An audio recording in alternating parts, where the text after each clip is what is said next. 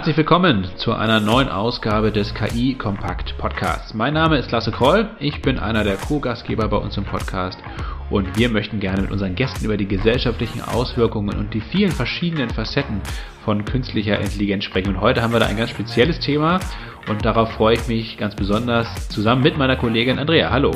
Ja, hallo Lasse. Richtig, ganz genau. Unser Thema heute ist sehr, sehr spannend. Es geht nämlich um photometrische Rotverschiebungsmodelle. Also eigentlich dachten wir ja, dass es darum gehen würde.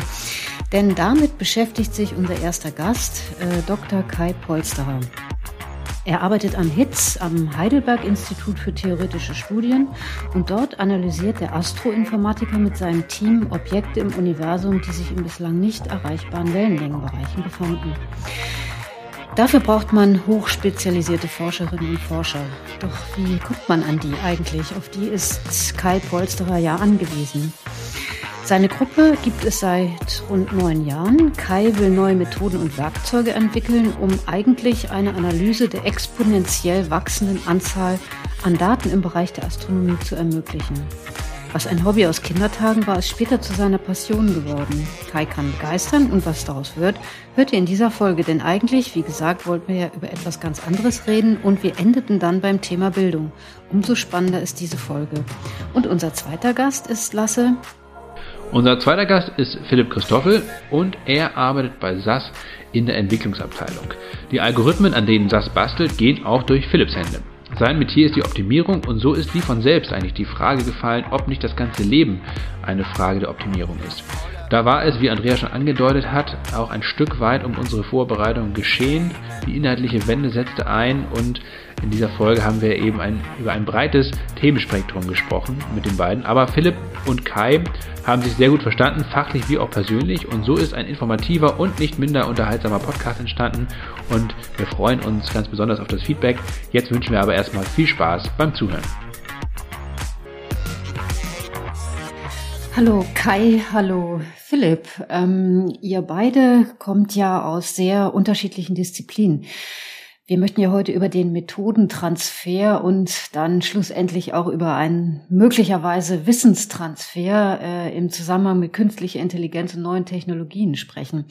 Damit unsere Zuhörerinnen und Zuhörer bei diesem sehr komplexen Thema und bei den sehr komplexen zu ähm, bei den sehr komplexen Podcast-Gästen heute eine kleine Vorstellung von euch bekommen. Ähm, stellt euch doch mal ganz kurz vor, Kai. Vielleicht kannst du mal anfangen.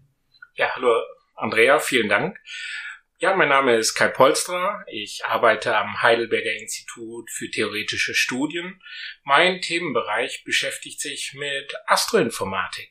Das klingt jetzt weit von den Sternen hergeholt, ist es auch irgendwo, aber ist das, was wir in jeder Wissenschaft sehen. Wir haben extremen Zuwachs an Datenmengen, an Komplexität der Daten und meine Forschungsgruppe beschäftigt sich da mit Entwicklung neuer Methodiken oder auch der Anwendung von Methodiken des maschinellen Lernens, um einfach neuen Zugang zu diesen Daten zu bekommen. Und Philipp, äh, ist das, wirkt das auf dich spannend, interessant? Du arbeitest ja bei SAS, auch in der Entwicklungsabteilung. Ja, genau. Ich arbeite in der Forschung und Entwicklung von SAS und äh, tatsächlich in der Abteilung Scientific Computing. Also das passt sicherlich thematisch schon mal ganz gut. Und ähm, in dem Zusammenhang entwickle ich natürlich die Software für SAS, äh, aber forsche auch. Also es ist wirklich Forschung und Entwicklung. Ähm, wobei Forschung halt sich darauf bezieht, natürlich äh, Papers zu lesen, zu schreiben, äh, Konferenzen zu besuchen, immer auf dem aktuellen Stand zu sein. Das Feld Analytics entwickelt sich ja rasant schnell immer weiter. Das heißt, man kann nicht einfach nur ähm, so machen wie immer, sondern man muss gucken, was Neues sich entwickelt und auch gleich äh, mit aufspringen. Und deswegen Forschung, ja. Ähm, Kai, Astroinformatik ist ja ein Thema, was jetzt wahrscheinlich den allermeisten äh, der Zuhörenden gar nicht so geläufig sein äh, könnte. Wie bist du eigentlich zu dem Feld gekommen? Was ich bei dir sehr spannend fand, ähm, dass ja irgendwie so eine Mischung aus Beruf und Berufung irgendwie vorliegt. Also dass du auch letztendlich äh, schon in der Jugend dich für Astronomie in, ja, interessiert hast. Und vielleicht kannst du mal so ein bisschen erklären, wie vor allen Dingen ähm, ja diese sowohl die privaten Interessen als auch dann vielleicht so die klassische Karriere, die klassische, der klassische Bildungsweg irgendwie zueinander gefunden haben. Ja, klassisch ist mein Bildungsweg auf gar keinen Fall. Also, was ich zunächst gemacht habe, ich habe nach der Schule in Dortmund Informatik studiert und hatte als Nebenfach Medizin und habe dann halt auch Medizin Vorlesungen gehört und mich mit Medizinthemen beschäftigt, weil ich dieses Interdisziplinäre schon immer super interessant fand. Und zu Computern bin ich einfach gekommen, weil ja, damals hatten alle Freunde einen Computer, man wollte auch einen haben zum Daddeln, aber die Eltern haben so einen gemeinen Deal mit einem gemacht und gesagt, ja, wenn du einen Computer bekommst, dann beschäftigst du dich ernsthaft damit. Und ich habe dann schnell erkannt, dass Selbstspiele programmieren eigentlich viel spannender ist, als einfach nur Spiele zu konsumieren. Ja, und ein anderes Problem war, dass ähm, ja Verwandte von mir damals, als Deutschland noch geteilt war, in Ostdeutschland wohnten und mir ein Teleskop geschenkt hatten, was zum selber zusammenbauen war mit Linsen. Und dadurch war relativ früh bei mir das Interesse für die Astronomie geweckt. Und nachdem ich dann mit Informatik fertig war, habe ich gedacht, ah, von Herzen her hast du dich ja immer für die Astronomie begeistert.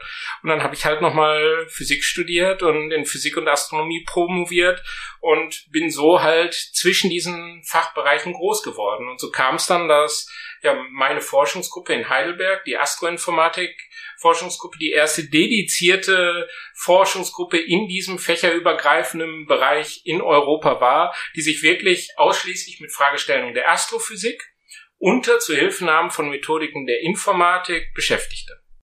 Da kommen wir gleich nochmal äh, im Detail drauf zu sprechen. Aber Philipp, vielleicht auch nochmal äh, bei dir. Wie bist du zu dem geworden, was du heute miss, bist oder machst vor allen Dingen? Also war es bei dir auch so, dass du letztendlich dich schon äh, in der Kindheit und Jugend ähm, für Informatikthemen, für Technik interessiert hast? Oder äh, kam das erst durchs Studium? Wie ist das bei dir gelaufen? Ja, also ich habe auch irgendwann so einen Computer gehabt, mit dem man nicht spielen konnte und musste Turbo Pascal lernen, um ähm, damit dann programmieren zu lernen. Und äh, das war also das war ein Onkel, der mich tatsächlich daran gebracht hat, also der mir so die ersten paar Befehle gezeigt hat und gesagt hat, hier, das kann man damit machen und dann malt man Kreise auf den Bildschirm und so. Und das war mein Einstieg darin. Und dann später habe ich äh, Wirtschaftsinformatik studiert, habe aber die Wirtschaft relativ äh, schnell hinter mir gelassen, mich auf Operations Research konzentriert, also schon irgendwo eine Schnittmenge aus äh, wirtschaftlicher Anwendung und ähm, Informatik, wenn man so will, oder ähm, Computerwissenschaften ja, und ähm, daraus bin ich dann also als Operations Research Spezialist von CES eingestellt worden. Den, äh, um die Brücke jetzt mal zwischen euch beiden herzustellen, ähm, wo, wo, wo liegt die eurer Meinung nach? Liegt die eher im Transfer von Wissen oder eher im Methodentransfer? Ähm, der eine kommt ja, der Philipp äh, arbeitet ja in der sogenannten Wirtschaft, der Kai in der sogenannten Forschung. Ähm, wie können denn beide Institutionen, wie können beide Einheiten so zusammenarbeiten, dass es für beide befruchtend ist? Kai, vielleicht kannst du mal mit deinen Gedanken anfangen. Ja, ich sehe das, dass Wissen im Endeffekt das Endprodukt ist von dem, wenn wir uns mit Daten beschäftigen. Wir analysieren Daten, um Sachen tiefer zu verstehen. Und das, was wir dann nachher als kompakte Repräsentation der Daten haben, ist in der Wissenschaft eine wissenschaftliche Publikation, wo wir dann sehr kompakt das, was wir gelernt haben, also unser Wissen im Endeffekt ähm, aufschreiben. Und wie wir da hinkommen, wie wir dieses Wissen extrahieren, das ist stark methodengebunden. Das war anfangs, wir machen mal ein paar Experimente, dann kam die Theorie dazu, dann lernten wir Simulationen zu machen. Und jetzt mit dem Fourth Paradigm, wie Jim Gray das definiert hatte, beschäftigen wir uns einfach damit, wie wir aus Daten neue Einsichten, neues Wissen gewinnen können. Und ich denke, das ist genau das gleiche zu industriellen Fragestellungen, zu den gleichen, mit denen du dich, Philipp, beschäftigst. Wir haben große Daten und wir versuchen, Sinn in den Daten zu finden und Wissen daraus zu extrahieren, um Informationen für unser weiteres Handeln oder unsere weitere Forschung abzuleiten. Ja, ich würde das auch so sehen. Also Methoden, man muss tatsächlich, glaube ich, ein bisschen unterscheiden. Einmal Methoden auf der einen Seite, also Methoden, die die Wirtschaft anwendet, sind in vielen Fällen sehr ähnlich zu denen, die also die Wissenschaft anwendet. Das heißt, da findet auf jeden Fall schon mal ein Transfer statt.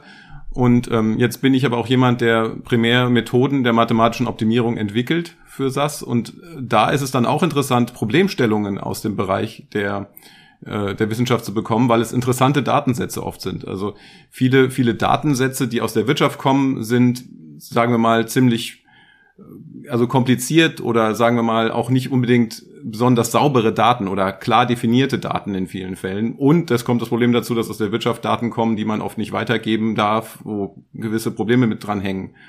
Im äh, Gegensatz dazu aus der Wissenschaft hat man oft sehr klar definierte und eindeutig definierte Daten, die helfen, bessere Methoden zu entwickeln. Also der Methodentransfer ist einmal ne, die Methode, aber auch die Verbesserung der Methoden durch Datensätze, die aus der Wissenschaft kommen, ist in meinem Feld ein sehr interessantes Gebiet auf jeden Fall. Also ist die Zusammenarbeit zwischen Wissenschaft und Wirtschaft äh, ganz essentiell für äh, beider Arbeit, für also ich aus der Wirtschaft kann sagen, dass die wissenschaftliche Arbeit sehr wichtig ist. Einmal durch Datensätze, die aus der Wissenschaft kommen, aber halt auch Forschungsergebnisse aus der Wissenschaft kommen, die man dann anwendet. Äh, darin die Methoden zu verbessern, die dann letztendlich wieder sowohl der Wissenschaft als auch der Wirtschaft zu, äh, zugutekommen. Ja. Ich glaube, so ähm, ja, Methoden, Daten, das sind, glaube ich, wahrscheinlich für viele Leute sehr abstrakte Themen, also für Leute, die sich damit nicht täglich auseinandersetzen, für mich zum Beispiel auch. Ähm, ich würde gern noch ein bisschen mehr erfahren, wie ihr da im Alltag vorgeht. Also wie kommen quasi Alltagsprobleme oder, oder Probleme, die, mit denen wir uns tagtäglich ähm, konfrontieren, in, wie finden die Eingang in eure Arbeit? Also wie, wie lassen die sich dann in Daten, in Methoden übersetzen und vielleicht auch irgendwann einmal lösen, Kai? Wie, wie geht ihr damit um? Also wo sucht ihr euch vor allen Dingen auch die Problemstellung und die Herausforderungen, die ihr dann lösen möchtet? Als Wissenschaftler ist man meistens halt selbstgetrieben. Man hat diesen Wahnsinnsdrang nach Erkenntnis und man will weiterkommen in seinem Wissen und möchte Sachen besser verstehen und begreifen. Und dementsprechend sucht man sich seine Fragestellungen, seine Herausforderungen halt selbst. Und ähm, Methoden, ich habe da mal ein nettes Beispiel. Alle reden immer über Big Data, aber als ich selbst promoviert habe, habe ich mit einer anderen Person, die promoviert hat, gesprochen und festgestellt, dass sie schon seit Wochen ein und dieselbe Arbeit machte, nämlich manuell durch eine Excel-Tabelle zu gehen, um sich anzugucken, wo zwei Werte, Flusswerte von Objekten irgendeinen Größenwert überschreiten und zu Not mit dem Taschenrechner nachzugucken. Da reicht ein Megabyte an Daten aus, wenn es 65.000 Zahlen sind. Das reicht komplett aus, um Big Data zu sein, weil es ist zu groß für die Methodik, die man hat. Wenn man nicht weiß, dass man in so Tabellenkalkulationen einfache Funktionen implementieren kann, wenn einem die Methodik fehlt an der Stelle, dann ist man nicht in der Lage, die Daten zu prozessieren und zu dem Schluss zu kommen, es gibt fünf Objekte, die irgendeinen Wert überschreiten und die genauer beobachtet werden müssen. Das klingt jetzt so an den Haaren herbeigezogen, aber das ist mir tatsächlich passiert dass ich auf Leute getroffen bin, die da Probleme hatten. Ich hatte auch Fälle, wo Leute mir nicht glauben konnten, dass ein Algorithmus, den ich implementiert hatte, richtig war, weil sie drei geschachtelte Schleifen hatten und ich auf vorsortierten Arrays eine Suche gemacht hatte. Einfache Grundlagen der Informatik bringen manchmal einen riesen Geschwindigkeitsgewinn. Und das ist halt Algorithmik, das ist Optimierung, das sind Fragestellungen, denen du dich ja auch, Philipp, beschäftigst. Also das vorab zu dem Thema, was ist das mit Daten und wo findet Austausch statt? Ich denke immer, wenn man zusammen irgendwo was essen geht, wenn man zusammen einen Kaffee trinkt. Und das macht das Hitz immer ein bisschen besonders, weil wir ja nicht ein klassisches Institut sind, sondern Gruppen aus unterschiedlichsten Bereichen haben. Und ich war mit einem Doktoranden an einem Problem beschäftigt, wo wir Rotverschiebung, Maß für Entfernung von supermassereichen schwarzen Löchern, Quasaren, ja per Regression extrahieren wollten aus Daten und stellten fest, dass unsere Abschätzungsmethoden für Unsicherheiten nicht korrekt waren. Und dann haben wir uns durch Zufall bei einem Kaffee mit jemandem, der Wettervorhersagen, Postprocessing von Wettersimulationen macht, ausgetauscht. Und dann habe ich festgestellt, dass deren Fachbereichen Statistiker, Tillmann Gneiting, sich mit Proper Scoring Rules auseinandersetzen und was das bedeutet. Und dann haben wir uns das mal angehört, geschaut, wofür sind die eigentlich gut, verstanden, dass wir in der Astronomie sehr viel falsch gemacht haben an der Stelle, die Sachen dann aber richtig gemacht und letzten Endes konnte die Software, die wir entwickelt haben, zur Entfernungsbestimmung von supermassereichen schwarzen Löchern benutzt werden, um das Post-Processing von Wettersimulationen zu verbessern. Dazu gibt es dann eine Publikation, die dann die andere Gruppe geschrieben hat. Völlig unabhängig voneinander, aber nur der Austausch an der Kaffeemaschine ist das, was schon den Methodenaustausch beflügelt. Philipp, ähm, hast du denn in deiner Arbeit auch so eine Freiheit, um äh, neue Methoden äh, kennenzulernen, die eigenen Methoden äh, in deiner Arbeit mal zu überdenken oder ist das alles in Stein gemeißelt? Oh, ja, also in der mathematischen Optimierung ist noch nichts in Stein gemeißelt. Das äh, Feld ist immer noch ziemlich rasant dabei, sich weiterzuentwickeln. Und deswegen ist es halt so wichtig, dass wir auch Forschung betreiben. Sonst würde man ja sagen, ich bin einfach ein Programmierer und man sagt mir, also irgendjemand schiebt mir die Requirements rein, wie man so schön sagt, und ich äh, erledige die dann. Ja, das wäre jetzt ein klassischerer Softwareentwicklungsjob. Aber ähm, was wirklich die Requirements sind, also was die Leute äh, wirklich machen wollen, ändert sich noch. Und dazu kommt, dass wie man solche Probleme dann löst, die die Kunden haben, ähm, dass das auch noch nicht ganz klar ist. Also die Mathematik dahinter wird weiter erforscht, aber auch die Algorithmik, also wie implementiert man etwas entsprechend. Und da kommen verschiedene Felder zusammen und das ist eine sehr enge Arbeit mit der Wissenschaft, die also auch noch weiter an diesen Fragestellungen forscht. Ja. Und das begrüßt ihr wahrscheinlich auch, diesen Austausch mit der Wissenschaft, oder? Ja, auf jeden Fall. Also ich persönlich natürlich sowieso, weil es immer spannend ist, auf Konferenzen zu fahren und zu hören, was Leute sich noch überlegt haben. Ähm, und äh, in, gewisser Weise hilft es halt dann auch, Probleme zu lösen, die Kunden haben. Also wo es dann konkret darum geht, für die Wirtschaft einen Gewinn zu erzielen in gewisser Weise, ja. Kai, du hast eben sehr schön beschrieben, dass es eben auch oft auf diese informellen Austauschmöglichkeiten ankommt, zum Beispiel bei, beim Thema Kaffeemaschine.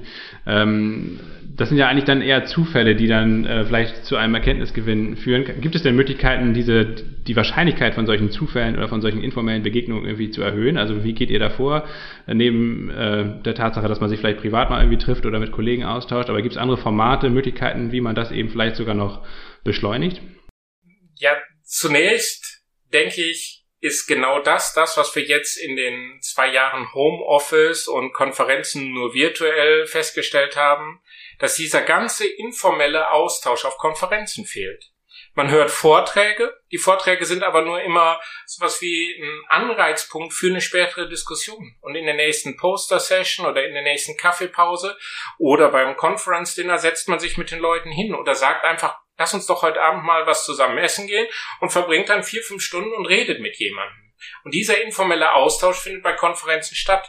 Das habe ich extrem vermisst die letzten zwei Jahre. Und als ich letztes Jahr mit die jährliche internationale Astroinformatics Konferenz ausgerichtet habe, haben wir extra explizit versucht, mehr Wert auf wieder informelle Diskussionen, dass Leute zusammenkommen und sich austauschen. Ja, in der echten Welt passiert das, glaube ich, durch den ganz normalen wissenschaftlichen Alltag, zumindest in der Wissenschaft, in der ich mich ja befinde. Da trifft man Kollegen, da tauscht man sich mit Kollegen aus, man geht gemeinsam zu Kolloquia, zu Vorträgen. Heidelberg ist der sehr reich in der Astronomie, da gibt es viele Institute, dadurch gibt es da schon vor Ort einen regen Austausch.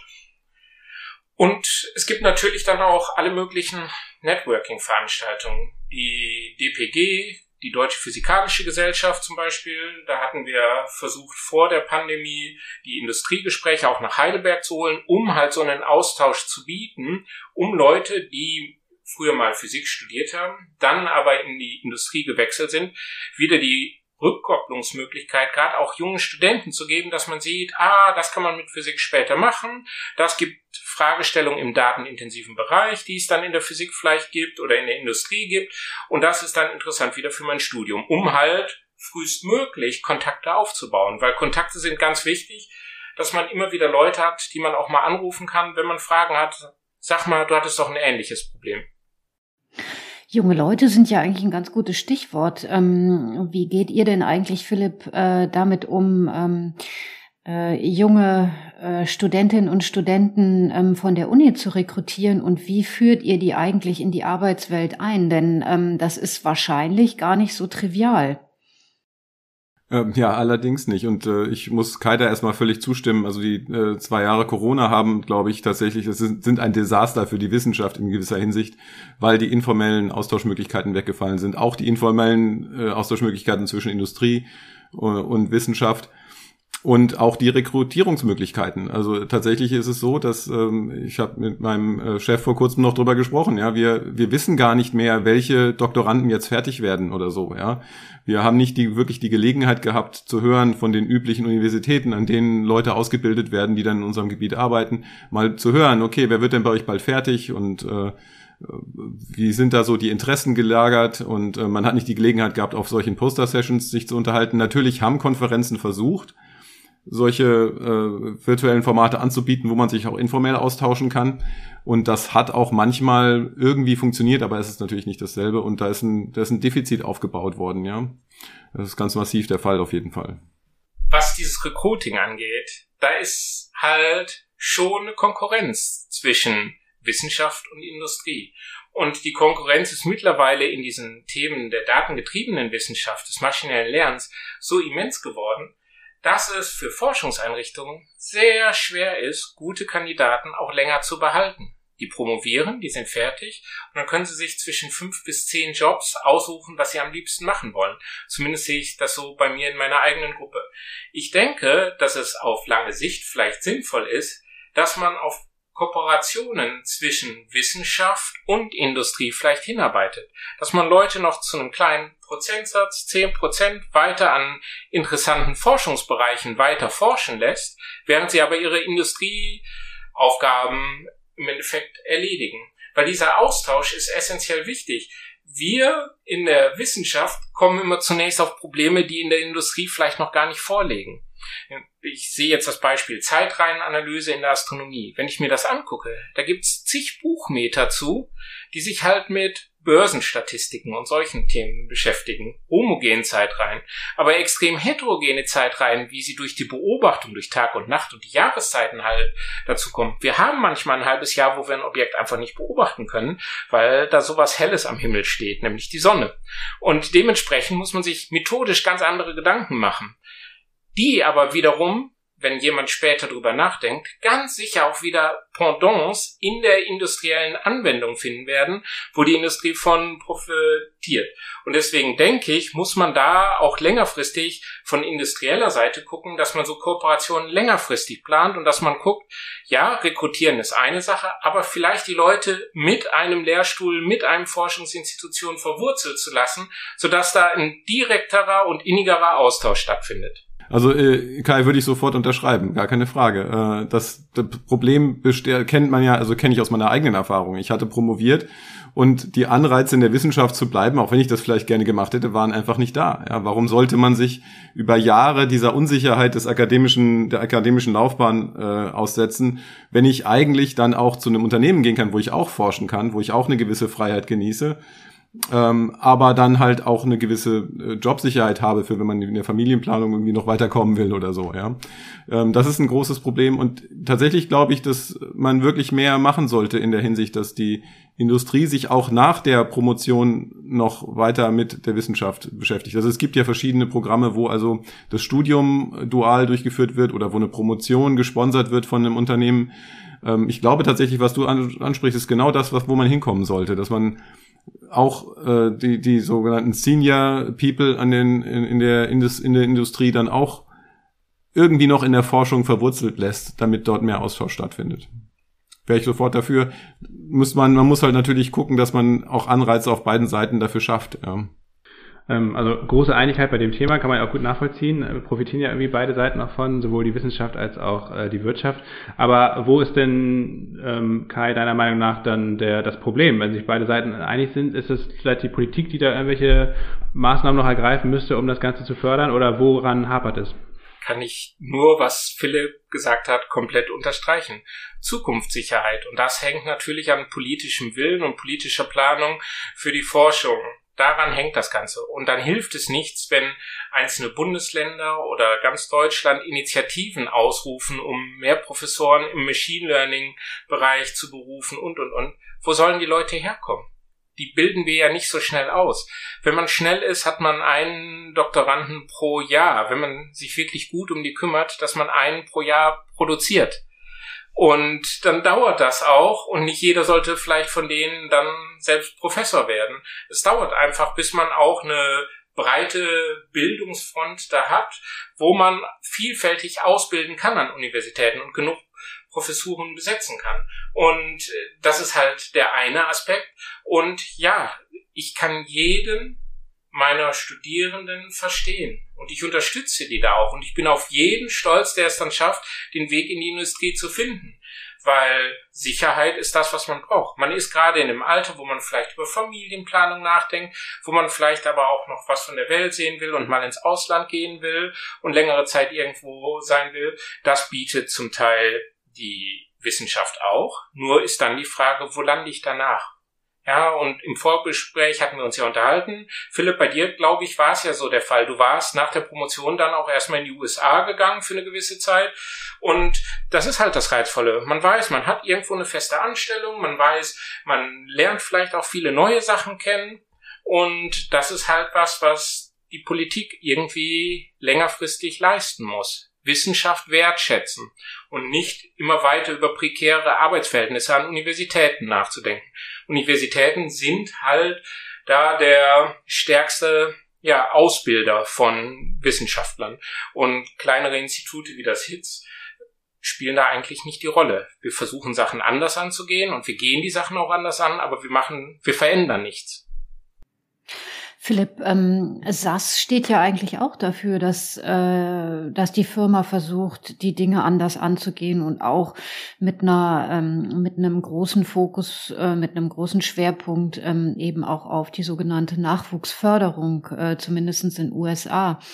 Wie ist denn eigentlich so ähm, dass äh, das Wissenslevel von Studentinnen und Studenten, äh, die dann in der Wirtschaft ankommen, was können die eigentlich? Äh, wie schnell kann man die einsetzen? Wie gut sind die denn eigentlich ausgebildet? Äh, muss man da nachlegen oder ähm, muss man noch mal einen Grundkurs Data Science oder weiß der Geier was machen? Ähm, wie ist denn da so der Wie ist denn da so der Status? Ja, also ich habe gelegentlich mit den Summer Students zu tun, die also in den USA äh, dort also dann den Sommer über äh, bei SAS äh, so eine Art Praktikum machen in gewisser Weise und so. Und natürlich ist da der Ausbildungsstand äh, sehr unterschiedlich. Ja, es kommt sehr darauf an, von welcher Uni da jemand kommt, auch mit welchem Schwerpunkt und so. Und es ist halt auch so, dass in dem Gebiet, in dem ich arbeite, also meine Kollegen haben alle promoviert. Ja, also wir haben alle, wir sind alle mindestens noch mal durch diese weitere Stufe der Ausbildung gegangen, um selbstständiges wissenschaftliches Arbeiten zu lernen. Und das fehlt natürlich Studenten, die dann dorthin kommen, äh, schon noch. Ja, wobei das halt oft auch PhD-Students sind, also die dann schon an ihrem Doktor arbeiten. Ähm, aber da, ich will mal sagen, die, die, die Methoden sind dort im Grunde da. Was halt dann fehlt, ist eher so eine, so eine, eine praktische Erfahrung, die man halt in der Wirtschaft sammelt, wenn man echte Probleme angeht. Was in der Wissenschaft manchmal noch fehlt. Also die Wissenschaft macht sich ja gerne ihre Probleme etwas einfacher, ja. Und aber die Realweltprobleme sind halt ähm, dann komplexer oder sagen wir einfach weniger, weniger klar formuliert und müssen mehr noch definiert werden und sind es nicht schon irgendwie vorgegeben. Das ist so ein bisschen so der Skill, den, den denke ich, der dann da manchmal noch fehlt. Aber an sich ähm, habe hab ich großartige Erfahrungen mit Studenten gemacht und auch was dann man da auch bedenken muss, das ist für die Wirtschaft großartig, wenn ein Student da mal für ein paar Monate kommt und auch mal Sachen in Frage stellt. Ja, also wenn man das den Studenten erlaubt natürlich, aber es ist ganz wichtig, finde ich, dass man mal äh, Input von außen bekommt, gerade wenn ich jetzt in so einem Team arbeite mit Leuten, die seit zehn Jahren irgendwie an, an ihrem Ding arbeiten, dass dann jemand kommt und das in Frage stellt und mal sagt, hier, guck mal, ich habe da dieses Python-Paket gefunden hier, damit kann man das und das machen und damit kann ich euch noch irgendwas generieren, was dann irgendwie noch schöner aussieht und so. Und wenn man solche Leute hat, ist das ein Riesengewinn. Ja, auch, auch sowas, wo die Wirtschaft definitiv von den Universitäten profitiert. Ja. Ähm, Kai, die Astronomie ist ja auch dafür bekannt, dass äh, die, die Daten ähm, im Vergleich zu anderen Wissenschaften vielleicht auch sehr öffentlich eigentlich zugänglich sind oder auch sehr starker Austausch international ähm, stattfindet. Warum ist das ausgerechnet in dem Feld so? Ähm, ist da der Wettbewerb irgendwie geringer zwischen Nationen oder auch Unternehmen oder was hat das damit auf sich?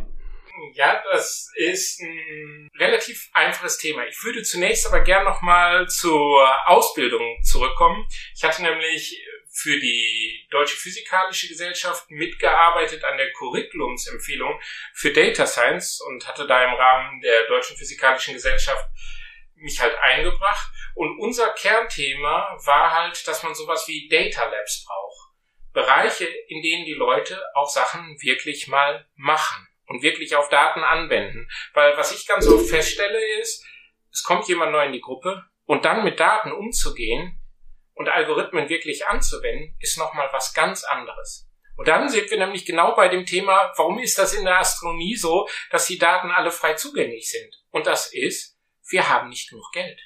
Wir haben in der Astronomie ganz früh festgestellt, dass wir unsere Daten teilen müssen. Weil wenn wir unsere Daten teilen und in öffentlichen Archiven anderen zur Verfügung stellen, ermöglichen wir anderen auch tolle Erkenntnisse zu erzielen. Ja, und die nehmen uns nicht die Wissenschaft weg, sondern die helfen uns bei unserer Wissenschaft. Und dieser gemeinsame Gedanke, wir bauen zusammen riesengroße Teleskope, wir bauen zusammen riesengroße Archive, das fing alles an mit dem Virtual Observatory, in dem ich mich auch betätige, wo wir einfach Standards für alles schaffen. Wir haben einige wenige Dateiformatstandards. Wir haben einige wenige Standards für den Austausch von Informationen. Und wir haben gemeinsame Werkzeuge. Das heißt, nicht jede Arbeitsgruppe schreibt sich ihre eigenen Visualisierungstools. Nein, die haben wir. Die haben wir einmal gut entwickelt und die teilen wir uns. Und da entwickeln alle Leute für Zusatzmodule. Und dies ermöglicht dann einen relativ uniformen Zugang zu Daten. Ist der Datenzugang dann einfach? Nein, absolut nicht, weil natürlich pro Instrument, pro spezifischer Verwendungszweck alles dann doch wieder anders ist und man sich schon sehr intensiv mit der Datenbehandlung gewinnen muss. Und ein Problem, was wir noch haben, ist, viele Sachen sind noch wie klassische Archive aufgebaut.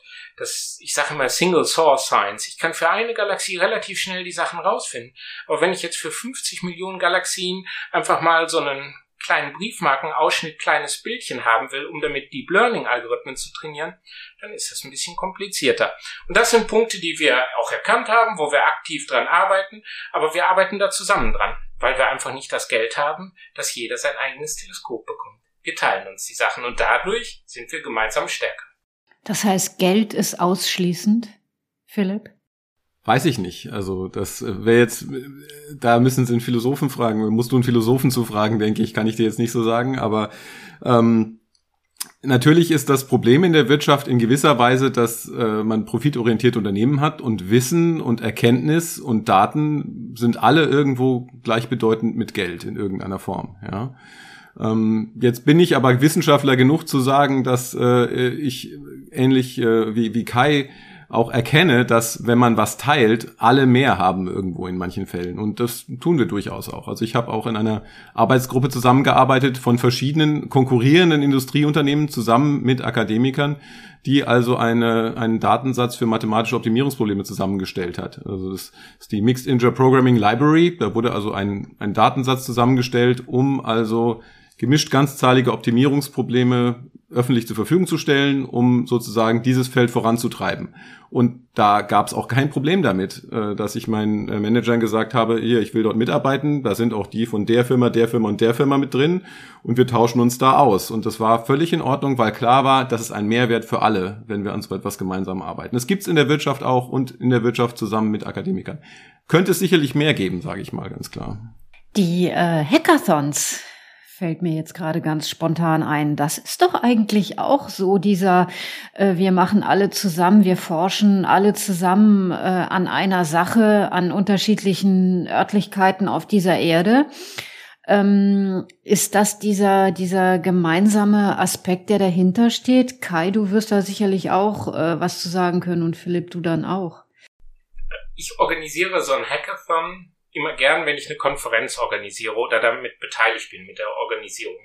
Aus dem einfachen Grund, weil das eine super Schnittstelle ist, um Leute miteinander zusammenzubringen. Die fangen mit einem einfachen Problem an. Ach ja, ich habe hier ein bisschen Methodik. Ach, ich habe hier gerade eine Fragestellung. Ach, ich habe hier gerade ein bisschen Daten. Man hat Leute mit unterschiedlicher Expertise, die schnell mal zusammenkommen. Das, was in dem Hackathon entsteht, ist selbst nie das, was man wissenschaftlich verwenden kann.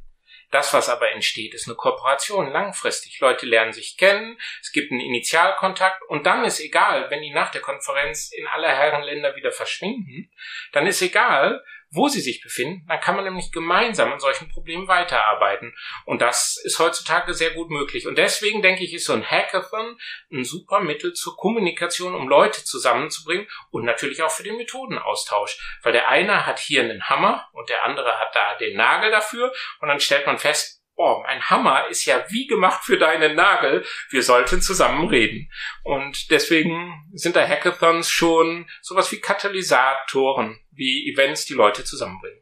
Ja, sehe ich ganz klar auch so natürlich. Hackathons sind besonders, denke ich, geeignet, wenn es interdisziplinär ist oder vielleicht auch, äh, um eine Zusammenarbeit aus Wirtschaft und Forschung äh, zu, zu intensivieren oder leichter anzuregen oder sowas. Ähm, ich selbst bin aber auch ein großer Fan von Wettbewerben, die es ja nun auch schon seit einiger Weile gibt. Also Kaggle zum Beispiel ist da der, die prominenteste Plattform, aber es gibt auch immer wieder im Optimierungsbereich, also auch zu Konferenzen angegliedert, äh, Wettbewerbe, wo also dann manchmal Studentengruppen, aber manchmal auch allgemeinen Gruppen ähm, ein und dasselbe Problem bekommen. Also mehrere Gruppen bekommen dieselbe Problemstellung und jeder entwickelt seine Lösung dafür. Und man hat dann so ein bisschen so einen Wettbewerb noch dabei. Das finde ich auch, ist eine sehr, sehr gute Art, da so einen Austausch zu betreiben. Oder dann halt auch natürlich nur, wenn man die Leute dazu kriegt, nachdem sie dann irgendwie ihre super Highscore gemacht haben, dann auch zu veröffentlichen, was sie getan und wie sie es getan haben. Weil wenn man was lernt, ist meine Erfahrung ja, wenn man es selbst erst probiert hat, und dann die Lösung zu sehen bekommt, lernt man ja viel mehr, als wenn man einfach nur die Lösung sich am Ende anschaut. Ja. Äh, wunderbar. Wir haben, glaube ich, also ich habe auf jeden Fall sehr viel mitgenommen in diesem Gespräch. Ähm, vor allen Dingen, wie wichtig eben der Austausch ist zwischen Wissenschaft und Wirtschaft, aber natürlich auch untereinander, ähm, das praktische Tun ähm, und auch die Methodik. Ähm, von daher hoffe ich, dass unsere Zuhörer das auch so geht. Und ich bedanke mich ganz herzlich bei dir, Philipp, und bei dir, Kai, ähm, für den Austausch, für das Gespräch und wünsche euch, dass ähm, es in Zukunft jetzt hoffentlich bald mal wieder die Möglichkeit zum Austausch gibt, auf Konferenzen, im Biergarten, an der Kaffeemaschine oder wo man sich sonst noch so treffen kann. Dankeschön, dass ihr da wart. Ja, vielen Dank. Sehr gerne und vielen Dank fürs Zuhören.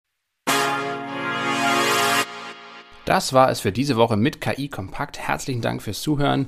Wenn euch dieser Podcast gefallen hat, dann würden wir uns natürlich sehr darüber freuen, wenn ihr dieses Format im Freundes- und Bekanntenkreis oder auch unter Kolleginnen und Kollegen teilt. Bei Spotify, Apple Podcasts und allen anderen relevanten Podcast-Plattformen eurer Wahl könnt ihr den Podcast gerne abonnieren, damit ihr in Zukunft keine weitere Folge verpasst. Und eine gute Bewertung oder eine Rezension bei Apple würde uns natürlich auch sehr weiterhelfen. Herzlichen Dank natürlich auch an unsere Unterstützerin, die Firma SAS. SAS entwickelt KI KI-Anwendungen für unterschiedliche Branchen und Anwendungsgebiete. Und alle weiteren Informationen zum Podcast und natürlich auch zu den Produkten und Services von SAS findet ihr auf sas.de slash ki-kompakt-podcast oder in den Show Notes. Wir freuen uns auf die nächste Ausgabe in der kommenden Woche und wünschen euch bis dahin alles Gute. Ciao.